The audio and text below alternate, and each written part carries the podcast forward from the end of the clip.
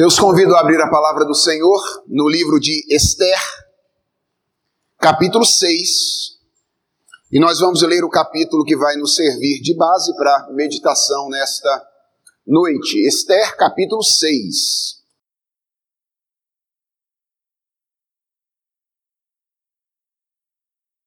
Peço a você que acompanhe comigo a leitura que farei desta passagem bíblica, que você que, que tem acompanhado a nossa série possa encaixar essa leitura aí no quadro geral das nossas exposições, faça esse esforço à medida que lemos e receba com fé esta que é a palavra do nosso Deus bendito. Então eu vou ler Esther capítulo 6, são 14 versos. Eu peço que você acompanhe atentamente a leitura da palavra do nosso Deus. Ela diz assim: Naquela noite, o rei não pôde dormir. Então, mandou trazer o livro dos feitos memoráveis e nele se leu diante do rei. Achou-se escrito que Mordecai é quem havia denunciado a Bigtan e a Teres, os dois eunucos do rei guardas da porta, que tinham procurado matar o rei Assuero. Então disse o rei: Que honras e distinções se deram a Mordecai por isso? Nada lhe foi conferido, responderam os servos do rei que o serviam. Perguntou o rei: Quem está no pátio? Ora, Amã tinha entrado no pátio exterior da casa do rei para dizer ao rei que se enforcasse a Mordecai na forca que ele, Amã, lhe tinha preparado. Os servos do rei lhe disseram: Amã está no pátio. Disse o rei que entrasse. Entrou Amã e o rei lhe disse: Que se fará ao homem a quem o rei deseja honrar? Então Amã disse consigo mesmo: De quem se agradaria o rei mais do que de mim para honrá-lo? E respondeu ao rei: Quanto ao homem a quem agrada ao rei honrá-lo, tragam-se as vestes reais que o rei costuma usar, e o cavalo em que o rei costuma andar montado, e tenha na cabeça a coroa real. Entreguem-se as vestes e o cavalo às mãos dos mais nobres príncipes do rei, e vistam delas aquele a quem o rei deseja honrar. Levem-no a cavalo pela praça da cidade e diante dele apregoem. Assim se faz ao homem a quem o rei deseja honrar. Então disse o rei a Amã: Apressa-te Toma as vestes e o cavalo, como disseste, e faze assim para com o judeu Mordecai, que está sentado à porta do rei, e não omitas coisa nenhuma de tudo quanto disseste. Amã tomou as vestes e o cavalo, vestiu a Mordecai e o levou a cavalo pela praça da cidade e apregoou diante dele Assim se faz ao homem a quem o rei deseja honrar. Depois disto, Mordecai voltou para a porta do rei. Porém, Amã se retirou correndo para casa, angustiado e de cabeça coberta. Contou Amã a Zeres, sua mulher, e a todos os seus amigos tudo quanto lhe tinha sucedido. Então os seus sábios e Zeres, sua mulher, lhe disseram: Se Mordecai, perante o qual já começaste a cair, é da descendência dos judeus, não prevalecerás contra ele. Antes, certamente cairás diante dele. Falavam estes ainda com ele, quando chegaram os eunucos do rei e apressadamente levaram Amã ao banquete que Esther preparará. Vamos orar mais uma vez, irmãos. Senhor, estamos diante da tua palavra bendita e queremos ser reorientados no coração nesta noite pela tua bendita palavra. Queremos que tu sejas o nosso mestre, queremos aprender contigo. Queremos que o Senhor tome o nosso coração nas tuas mãos nesta noite e faça com ele aquilo que bem lhe aprouver. Porque nós sabemos, ó Deus, que nenhuma outra direção pode ser melhor para o nosso coração do que a direção dada por ti mesmo. Portanto, redireciona-nos, ó Deus, naquilo que cada um de nós precisamos e naquilo que nós, como comunidade da fé, precisamos nesta ocasião.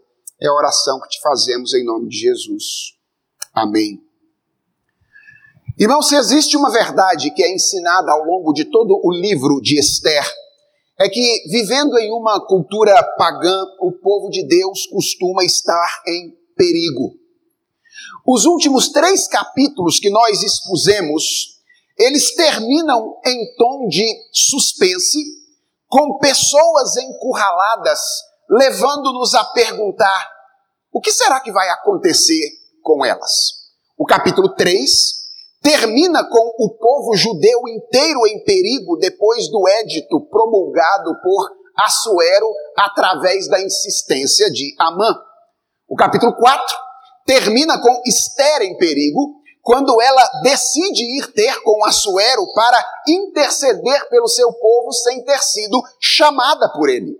E o capítulo 5 termina com Mordecai em perigo, quando Amã levanta a estaca na qual ele tensionava pendurá-lo no dia seguinte.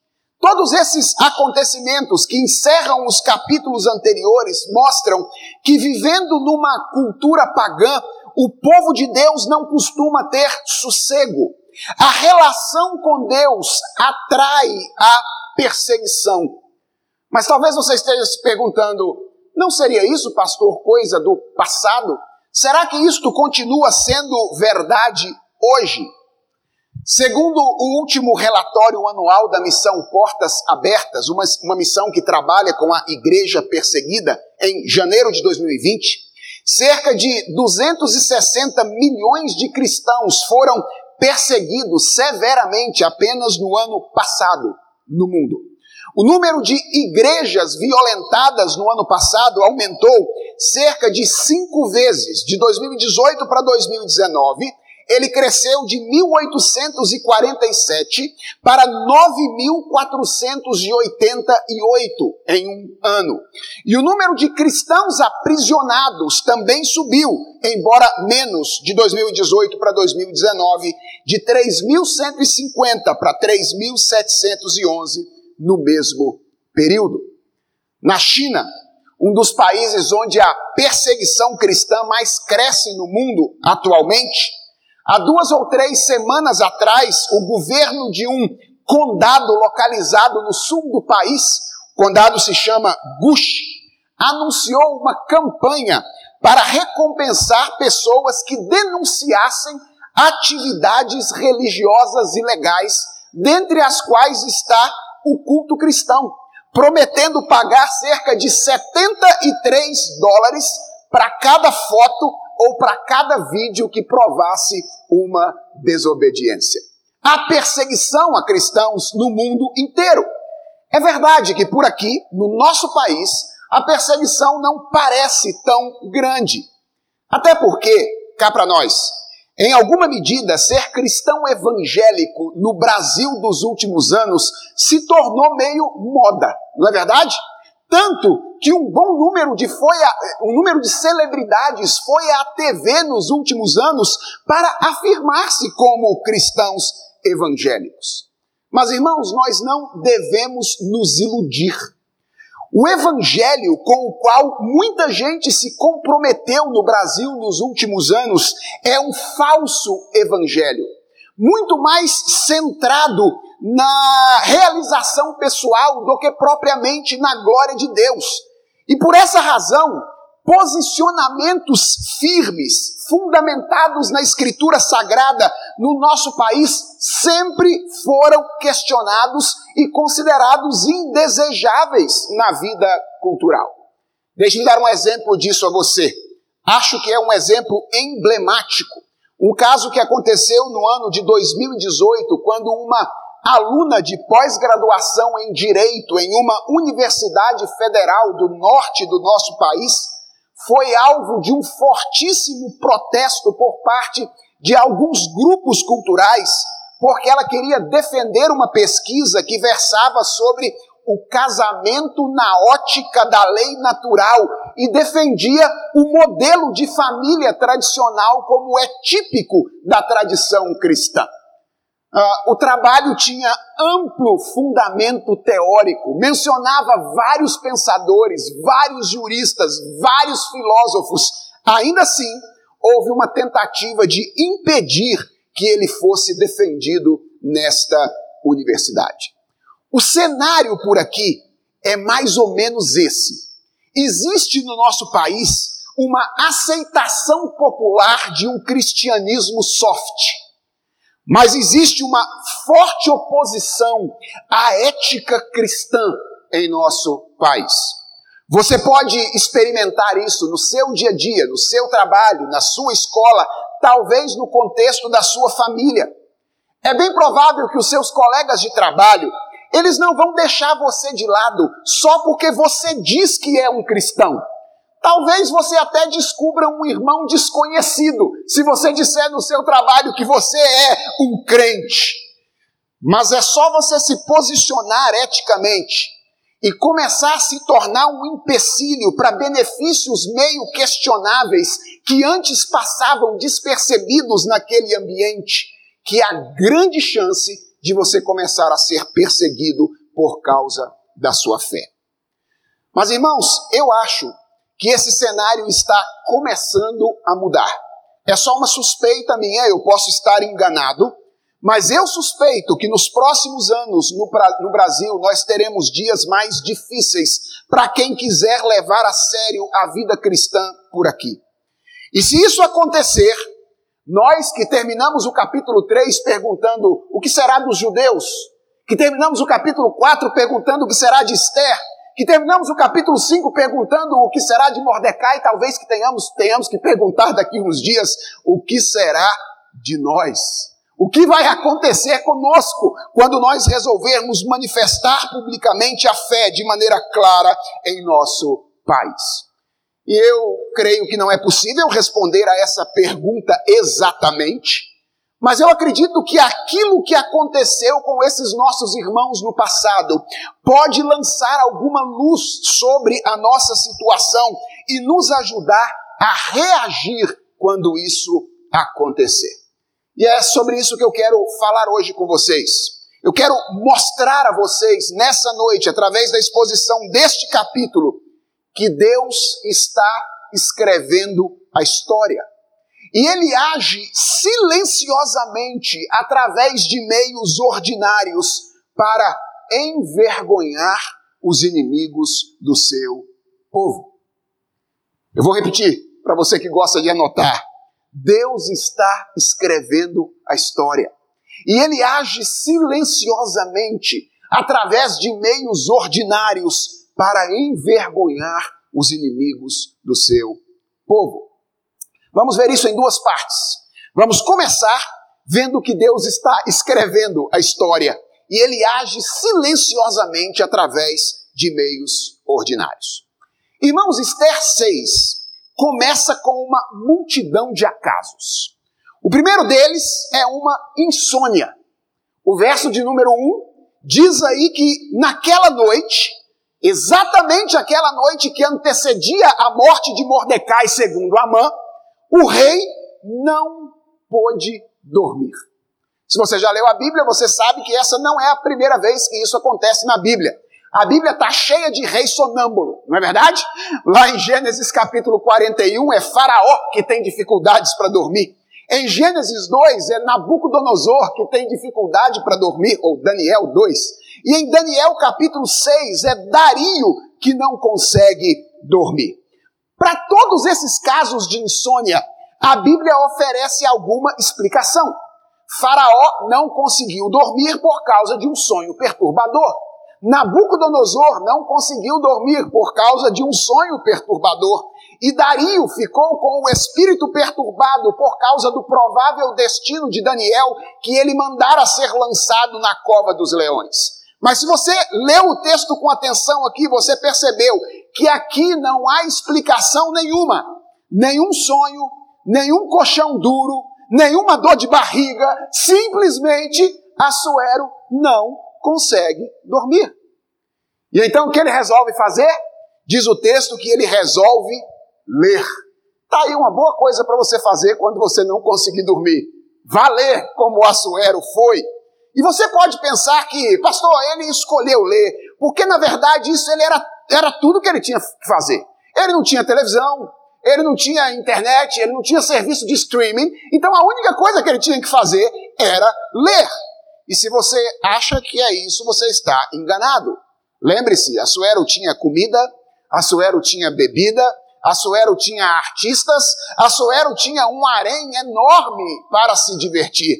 Ele poderia ter escolhido outra forma de diversão, mas ele resolve ler. Ler o quê?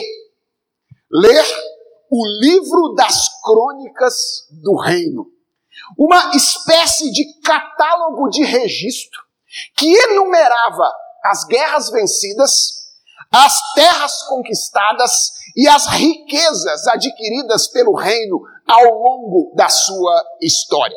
Alguns estudiosos dizem que a leitura de um livro como esse era tão interessante, eu estou usando obviamente aqui de uma ironia, que das duas uma, ou a Suero era muito autocentrado mesmo e gostava de ficar lembrando as suas conquistas, ou talvez ele estivesse procurando alguma coisa que desse sono, porque ler um livro como esse era mais ou menos como ler um livro de legislação tributária. E aí então a Suero resolve ler este material. Talvez ele quisesse ter sono.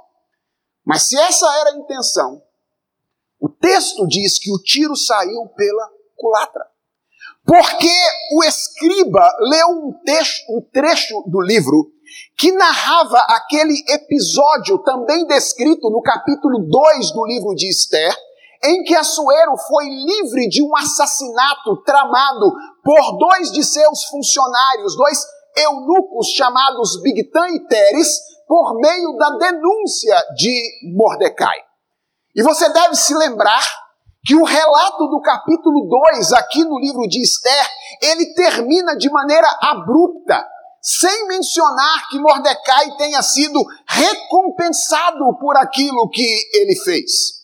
E é bem provável, irmãos, que o relato no livro das crônicas da Pérsia terminasse da mesma maneira. Porque quando Assuero ouve o relato desse escriba, ele imediatamente começa a indagar que recompensas Mordecai recebeu.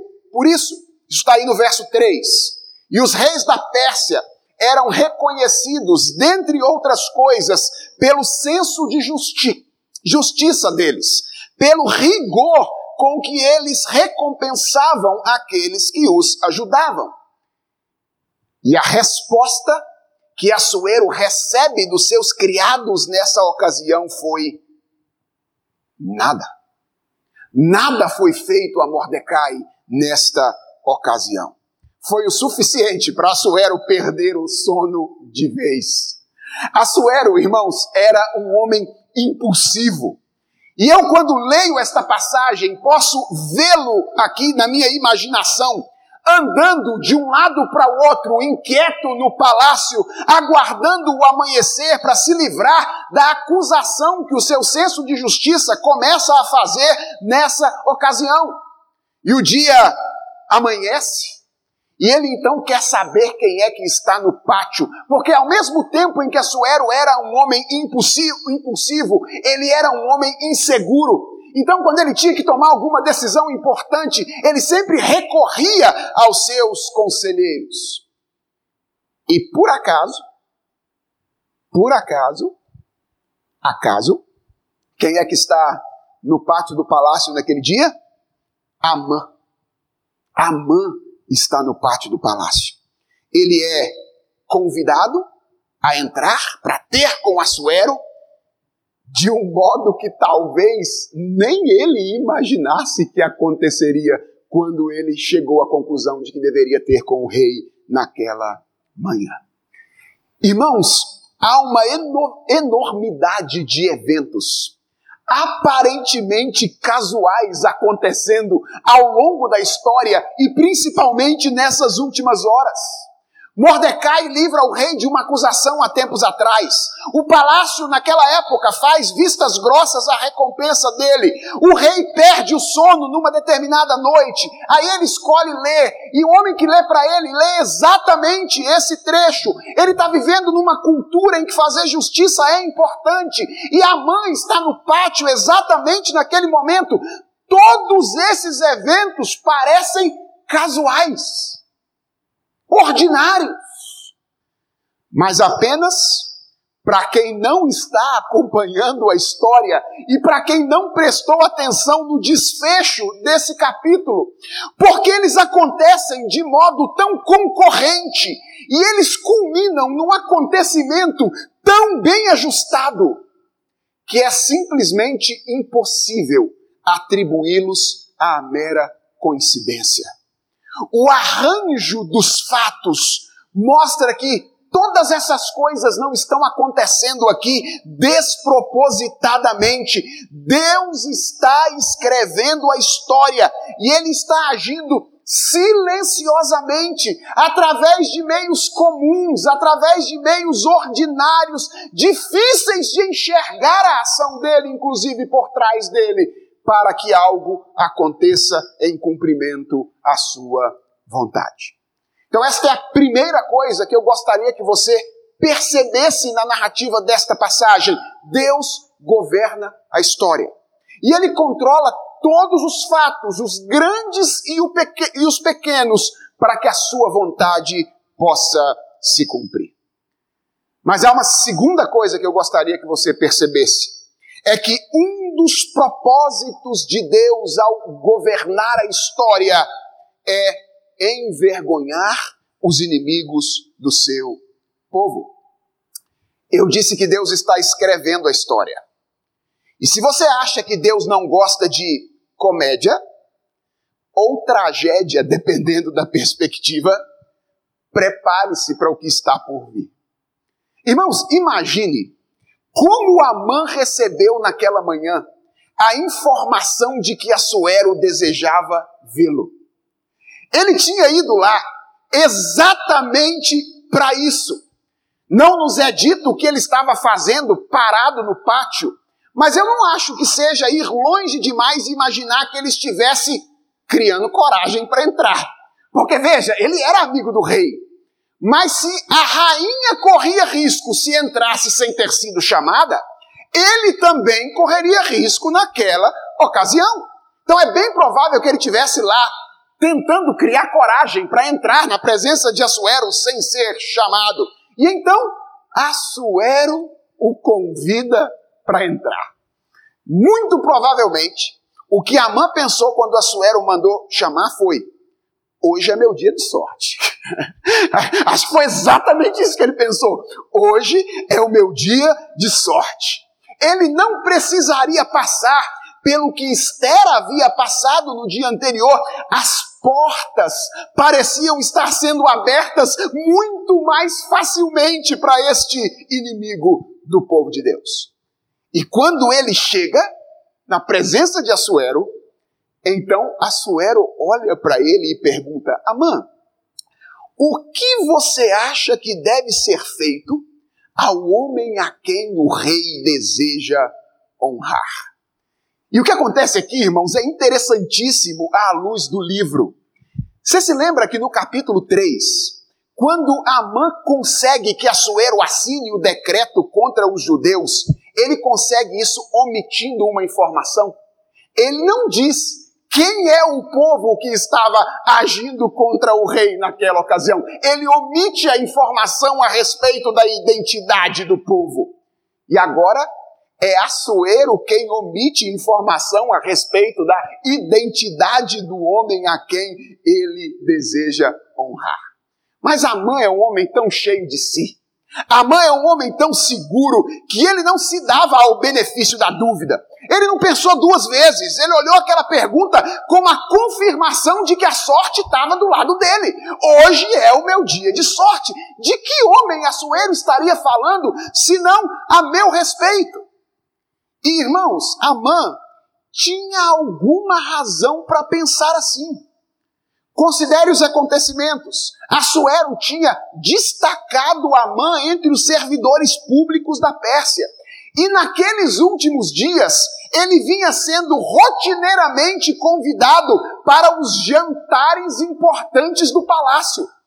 Não era ir longe demais imaginar que Assuero estivesse falando dele, mas com certeza a mãe interpreta as palavras do rei desta maneira por outra razão é porque ele era um homem autocentrado. Lembra da nossa exposição última? Ele era um homem que vivia em função do seu reino. E ele achava que o mundo e a vida giravam em torno dele. Veja como é que isso vai ficar claro aqui no contraste entre ele e Esther, ou entre o modo dele agir e o modo de Esther agir diante da presença do rei. Quando Esther foi recebida por Assuero depois de arriscar-se, ela teve a oportunidade para fazer o seu requerimento de imediato, com a promessa de que ela seria atendida, mesmo que ela pedisse a metade do reino. Vocês se lembram disso? Assuero disse: pode pedir, Esther. E ainda que seja a metade do reino, eu te dou. Mas mesmo diante disso, ela foi cuidadosa, e apesar de toda a insistência de Assuero, ela não o fez de imediato. E todas as vezes em que Esther se dirigia ao rei, ela usava palavras humildes que mostravam que ela tinha consciência de qual era o seu lugar.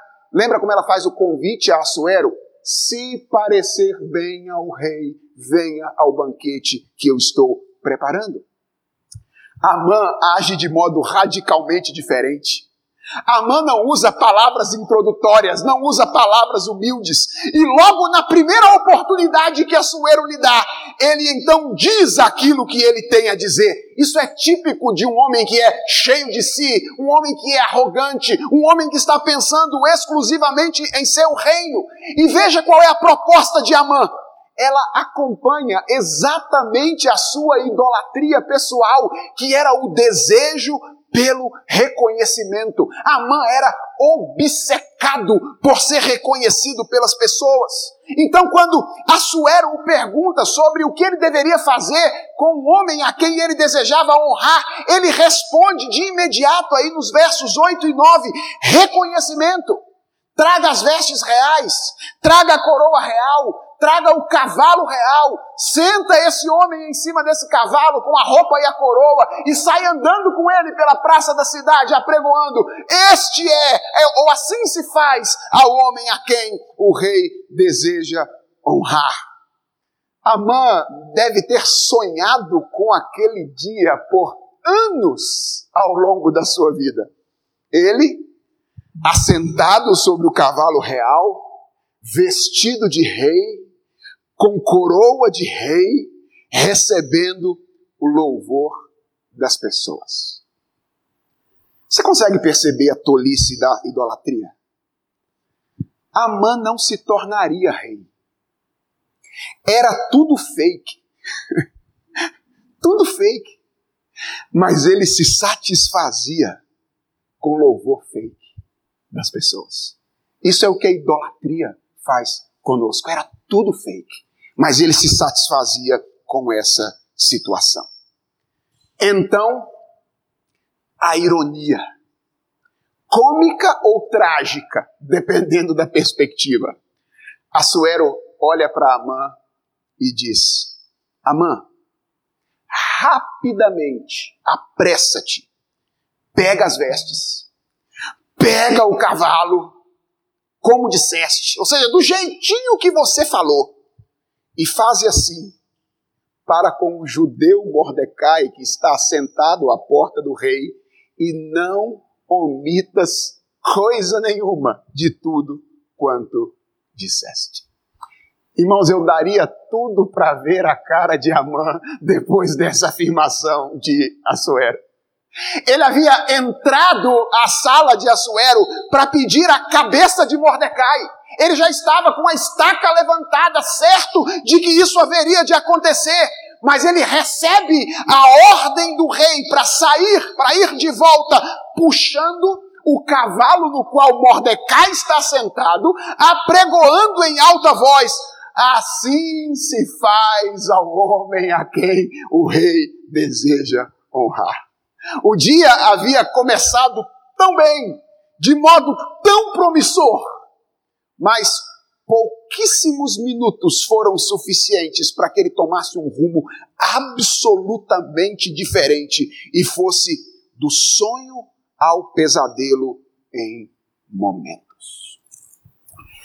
E o texto termina de forma belíssima, mostrando os desdobramentos, tanto para Mordecai quanto para Amã, daquele acontecimento. E chama a minha atenção como Mordecai e Amã reagem de maneira completamente diferente a esta situação. Você percebeu o que, é que o texto diz a respeito de Mordecai, no verso 12? O texto diz assim: Mordecai voltou para a porta do rei. Ele parece não ter sido afetado significativamente pelos acontecimentos daquele dia. O que é que mudou para Mordecai? Nada. Mudou nada. Veja, obviamente, isso não significa que Mordecai não possa ter se sentido bem com o reconhecimento que ele recebeu naquele dia. Pode ser que isso tenha acontecido. Mas o que eu quero que você perceba é que ele não se deixou levar por aquelas honrarias. Ele não permitiu que as honras daquele dia passassem a determinar a sua identidade. Ele sabia que não era o rei. E mesmo que alguém o tratasse como rei, ele não, não se veria como tal, porque as pessoas resolveram tratá-lo assim. Ele não deixou-se levar por aquele acontecimento. Depois de tudo, o texto diz que ele simplesmente voltou à vida normal? Para o lugar onde Deus, em sua providência, o havia colocado para servir como porteiro do palácio de Assuero? E ele passou a servir com fidelidade, quer fosse reconhecido, quer não fosse reconhecido. E Amã, veja a diferença que faz estar com o coração fora do lugar. O verso 12 diz que Amã se retirou correndo para sua casa, angustiado e de cabeça coberta. Para Amã, aquilo havia sido demais. Levar Mordecai e honrar o homem a quem ele buscava matar, para Amã aquilo havia sido demais. Então ele fez a mesma coisa que ele havia feito no dia anterior. Ele reúne a sua mulher, ele reúne os seus amigos agora não para uma sessão de autoafirmação, como ele tinha feito no dia anterior, mas agora para uma sessão de desabafo. Né? A mãe sempre gostava de é, se reunir diante das pessoas para falar do que tinha acontecido com ele. E sabe o que chama a minha atenção? É que é da boca dos nada sábios conselheiros de Amã que vai sair a verdade teológica mais profunda desta passagem, que é, obviamente, pouquíssimo animadora para Amã, ou foi pouquíssimo animadora para Amã naquela ocasião, mas é extremamente animadora para nós. O que disse a teóloga Zeres? Ela disse: Se Mordecai, perante o qual já começaste a cair, é da descendência dos judeus. Perdeu Amã. Perdeu. Se ele é da descendência dos judeus, não prevalecerás contra ele. Antes, certamente cairás diante dele. Irmãos, é, é difícil afirmar com toda certeza Como Zeres e os amigos de Amã chegaram a essa conclusão? Difícil. Provavelmente eles conheciam algo da história dos judeus, de como os judeus prevaleceram no passado, apesar da iniciativa de vários dos seus inimigos contra eles. Talvez você esteja se perguntando, então, por que, que eles não disseram isso no dia anterior para Amã? Porque talvez foram exatamente os acontecimentos daquele dia, o ordenamento pouquíssimo casual daquela multiplicidade de fatos que abriram os olhos deles para o que eles sabiam, mas estavam tentando ignorar. O que é que eles sabiam e estavam tentando ignorar? Que Deus é juiz. A seu tempo, ele exerce o seu juízo. Ele pune o mal e ele envergonha os inimigos do seu povo. Irmão, será que nós temos conseguido enxergar a mão invisível de Deus operando na história como esses ímpios enxergaram nesta ocasião? Aqui nós temos os ímpios amigos de Amã enxergando a mão invisível de Deus por trás da história. Deixa eu fazer uma pergunta a nós, para nossa reflexão nessa noite. Será que nós temos conseguido enxergar a mão invisível de Deus operando na história como esses ímpios enxergaram naquela ocasião? E eu vou arriscar uma resposta. Eu suspeito que às vezes nós, a Igreja de Jesus Cristo, nós perdemos isso de vistas. Deixa eu mostrar isso para vocês. Ultimamente nós temos redescoberto no Brasil a necessidade de vivermos como cristãos culturalmente engajados. Isso está sendo redescoberto no Brasil dos últimos dias. E vocês já pararam para pensar como frequentemente nós falamos dessa necessidade de engajamento cultural por parte dos cristãos, como se a nossa sobrevivência ou a própria redenção da cultura dependessem de nós. Como se nós fôssemos os atores principais. Nós dizemos assim: enquanto nós não assumirmos postos importantes nas universidades, coisas como a que aconteceu aquela estudante de direito vão continuar acontecendo. Ou então, enquanto nós não assumirmos postos importantes no governo, as igrejas continuarão sendo invadidas e queimadas, e irmãos nossos continuarão sendo perseguidos e mortos. Nós precisamos redimir a cultura, não é isso que a gente diz por aí? Presta atenção. Eu não ignoro que nós devamos, aqueles que foram vocacionados por Deus, assumir esses lugares. E eu nem ignoro que Deus costuma usar a nossa participação na cultura para nossa própria sobrevivência temporal e para melhoria da vida no mundo de um modo geral. Não é esse o meu ponto. O meu receio é que esse nosso discurso ele seja o resultado de uma visão de vida que ignora a atuação de Deus. E eu não acho que o meu receio seja desprovido de razão. Sabe por quê? Porque na nossa vida pessoal, na nossa vida particular, frequentemente nós deixamos escapar algumas frases que expressam essa mentalidade. Por exemplo, pastor, se eu não cuidar de mim, quem é que vai cuidar? Não é verdade? Pastor, se eu não fizer, quem é que vai fazer? Irmãos, eu sei que existe o outro extremo, que é o extremo do fatalismo. Ou seja, é o extremo de dizer, a ah, Deus vai fazer, então quer dizer que eu não preciso fazer nada. Mas eu já combati esse extremo aqui quando eu expus o capítulo 4 e mostrei que Esther, apesar de ver todas as portas se abrindo, ela agiu responsavelmente eh, nos lugares onde Deus a colocou. Eu não estou defendendo o fatalismo. Mas eu estou combatendo essa ideia que pode ser baseada na música do Ivan Lins, mas na Bíblia não é, de que depende de nós. Veja como essa ideia é combatida aqui no livro de Esther. Isso está sendo combatido nesse capítulo. Quando você vê Preste atenção nisso. Quando você vê Esther entrando corajosamente na presença de Assuero, lá no capítulo 4, arriscando a sua vida pelos judeus, o que, é que você espera? Assim, se você estiver lendo a narrativa inventada, o que você espera é que este ato corajoso de Esther seja o ponto de mudança. Isso não seria heróico? Não é? O ato de Esther entrando seja o ponto de mudança. Mas não é isso que acontece aqui no livro. Não é a decisão de Esther de se posicionar que muda o curso dos acontecimentos. Presta atenção.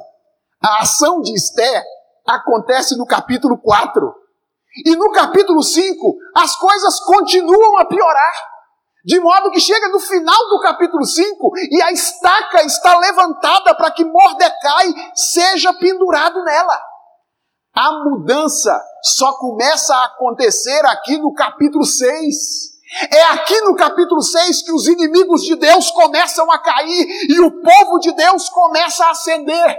E a pergunta é: onde estão Esther e Mordecai no capítulo 6? Esther nem aparece no capítulo 6. E Mordecai é um participante absolutamente passivo aqui. Deus é quem de forma silenciosa e invisível está mudando as coisas e restaurando a sorte do seu povo. Este é o ensino bíblico. Irmãos, Deus é quem nos protege e nos salva. Mais uma vez, isso não torna as nossas ações sem sentido. Você vai ver depois que Esther ainda vai ter oportunidades de se posicionar de modo obediente a Deus diante de Assuero por amor do seu povo, e Deus vai usar as ações de Esther para de alguma forma realizar aquilo que ele tem para realizar aqui. Mas preste atenção, as nossas ações são meio e não são causa daquilo que está para acontecer. Na prática, o que eu estou dizendo é o seguinte, meus irmãos. Nós precisamos ser obedientes a Deus em tudo. Mas nós precisamos tomar muito cuidado, muito cuidado, para não imaginar que é a nossa obediência a causa da nossa permanência e do nosso sucesso. Ficou claro para você? Eu e você precisamos obedecer a Deus em tudo.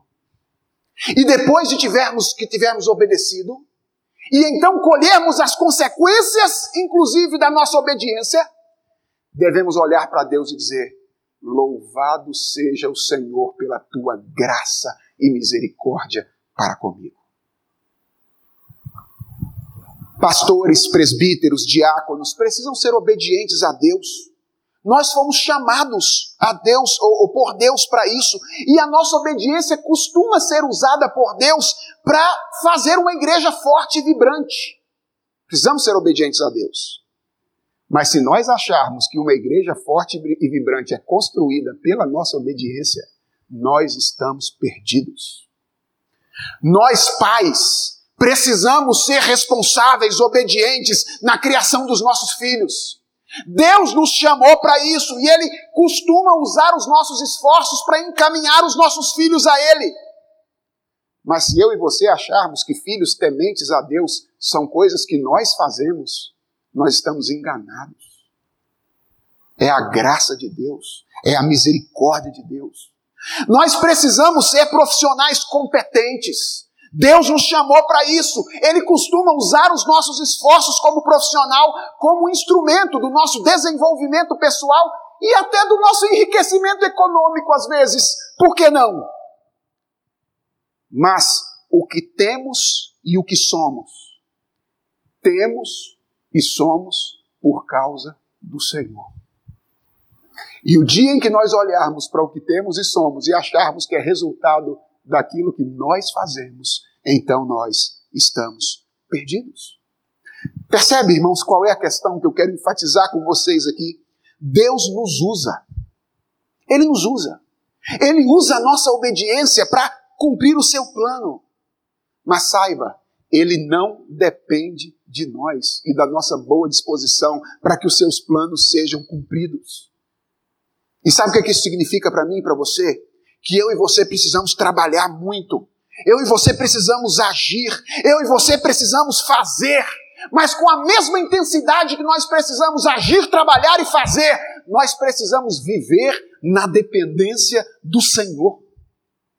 E nunca olhar para os efeitos das nossas ações e dizer: sou eu, fui eu quem fiz, fui eu quem realizei. Nós devemos olhar para os resultados das nossas ações e dizer: foi a graça e a misericórdia de Deus para comigo.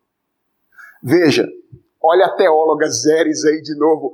Ela deixou muito claro por que, que Amã não prevaleceria diante de Mordecai. Não é porque Mordecai era bom, não é. Não é porque ele era menina dos olhos de Deus. Não é porque ele era, como disse um pregador coach esses dias atrás, o centro de Jesus. Né? Você é o centro de Jesus. Não é porque Mordecai era o centro de Jesus, a menina dos olhos de Deus. Não é porque ele era bom. É porque ele era da descendência dos judeus. Ele tinha sido inserido por Deus no reino. E os interesses do reino estavam em jogo naquela ocasião. Sabe por que, que Amã não pereceria, ou, ou pereceria diante de Mordecai e não ficaria de pé? Porque não era contra Mordecai que ele estava brigando. Era contra Deus e contra o seu reino. E quando as pessoas se levantam contra a igreja de Jesus Cristo, por causa da nossa relação com Jesus Cristo, podemos ficar tranquilos. Não é contra nós que elas estão brigando, é contra Deus e contra o seu reino. E a seu tempo, a sua maneira, Deus manifestará o seu juízo contra os seus inimigos. Então preste atenção. Não saia daqui hoje pensando assim, ó, ah, pastor, então quer dizer que eu posso criar as minhas brigas lá na família, criar minhas brigas lá na escola, criar minhas brigas lá no trabalho, porque no final Deus vai me defender contra os meus inimigos. Cuidado, se forem apenas as suas brigas, você vai terminar sozinho. Ok? Vai terminar como a mãe, vai se dar mal. Mas se você for perseguido em função do reino de Deus, Fica tranquilo. Se quando você se posicionar de maneira veemente, de maneira forte, de maneira categórica, ao lado da verdade, você sofrer consequências de perseguição por isso, descanse no Senhor, porque mais cedo ou mais tarde você verá a justiça de Deus. Por sua causa? Não. Por causa de Jesus porque ele é o homem a quem Deus quis honrar. Mordecai é o homem a quem Assuero quis honrar. Mas Mordecai sabia que o homem a quem Deus quer honrar é outro. Um homem que, ao contrário de Mordecai, entrou em Jerusalém assentado em um jumento, não em um cavalo real. Um homem que foi conduzido pelas ruas da cidade, não com vestes e coroa real sobre a cabeça, mas desnudo e coroado de espinhos. Que ao invés de ser celebrado pelas pessoas, foi recebido com zombaria por uma multidão ensandecida que pedia a sua crucificação. E ao contrário de Mordecai, que se livrou da estaca nessa ocasião, ele foi crucificado. Crucificado e morto. Mas irmãos, este Jesus, que costuma ser lembrado como morto, foi ressuscitado ao terceiro dia, assunto aos céus, assentado à direita de Deus, onde ele recebeu autoridade para julgar as nações e sabe o que a Bíblia diz sobre ele? A Bíblia diz que diante dele todo joelho se dobrará um dia. Toda língua confessará que ele é Senhor para a glória de Deus Pai. Ele é o homem a quem Deus quer honrar. E se você estiver unido a Ele, demonstrando isso, vivendo não o seu reino, mas o reino dele, ainda que você passe por intensa oposição e sofrimento aqui, você vai desfrutar de honra lá. Então aqui fica o meu último apelo a você nessa noite. Não confie em quem você é ou naquilo que você tem. Mesmo que aquilo que você é ou tenha esteja acima da média. Preste atenção. A Amã tinha tudo. Mas poucas horas foi suficiente para mostrar que tudo o que Amã tinha era nada. No final das contas, todos vão terminar do mesmo jeito, curvados diante do homem a quem Deus deseja honrar. Quer uma dica? É melhor se curvar voluntariamente agora.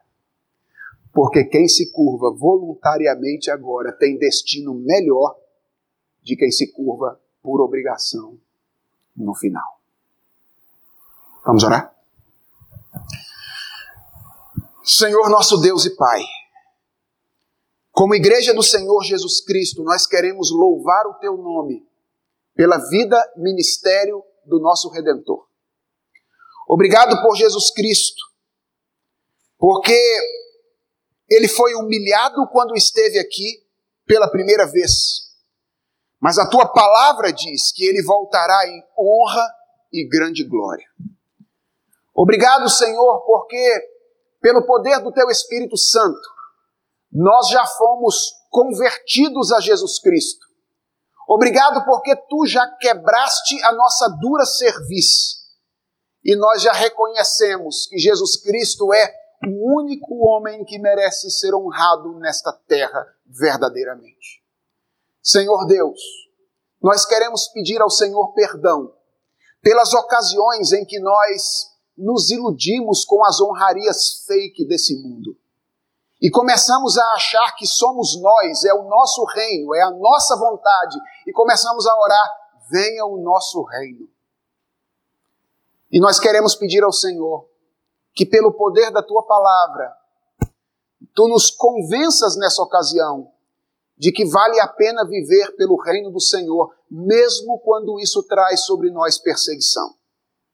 Nós não sabemos o que vai acontecer daqui para frente, mas, ó Deus, se os próximos dias, os próximos anos, nos trouxerem algum tipo de sofrimento e perseguição, nos mantenha fiéis, com os olhos postos em Jesus Cristo, o homem a quem o Senhor deseja honrar, e seguros da manifestação do teu juízo. Não nos deixe confundir as coisas, Senhor achar que o Senhor vai sair à nossa defesa quando a gente criar problema por conta própria. Mas, Senhor, quando estivermos sendo perseguidos pelo teu reino, dá-nos paz, dá-nos tranquilidade e não nos deixa demover um passo sequer da nossa posição, com medo daquilo que venhamos a sofrer. Que o sofrimento de Cristo e depois a sua exaltação sejam o nosso grande estímulo para vivermos fiéis e obedientes ao Senhor. Esta é a nossa oração, feita em nome dele, Jesus Cristo. Amém.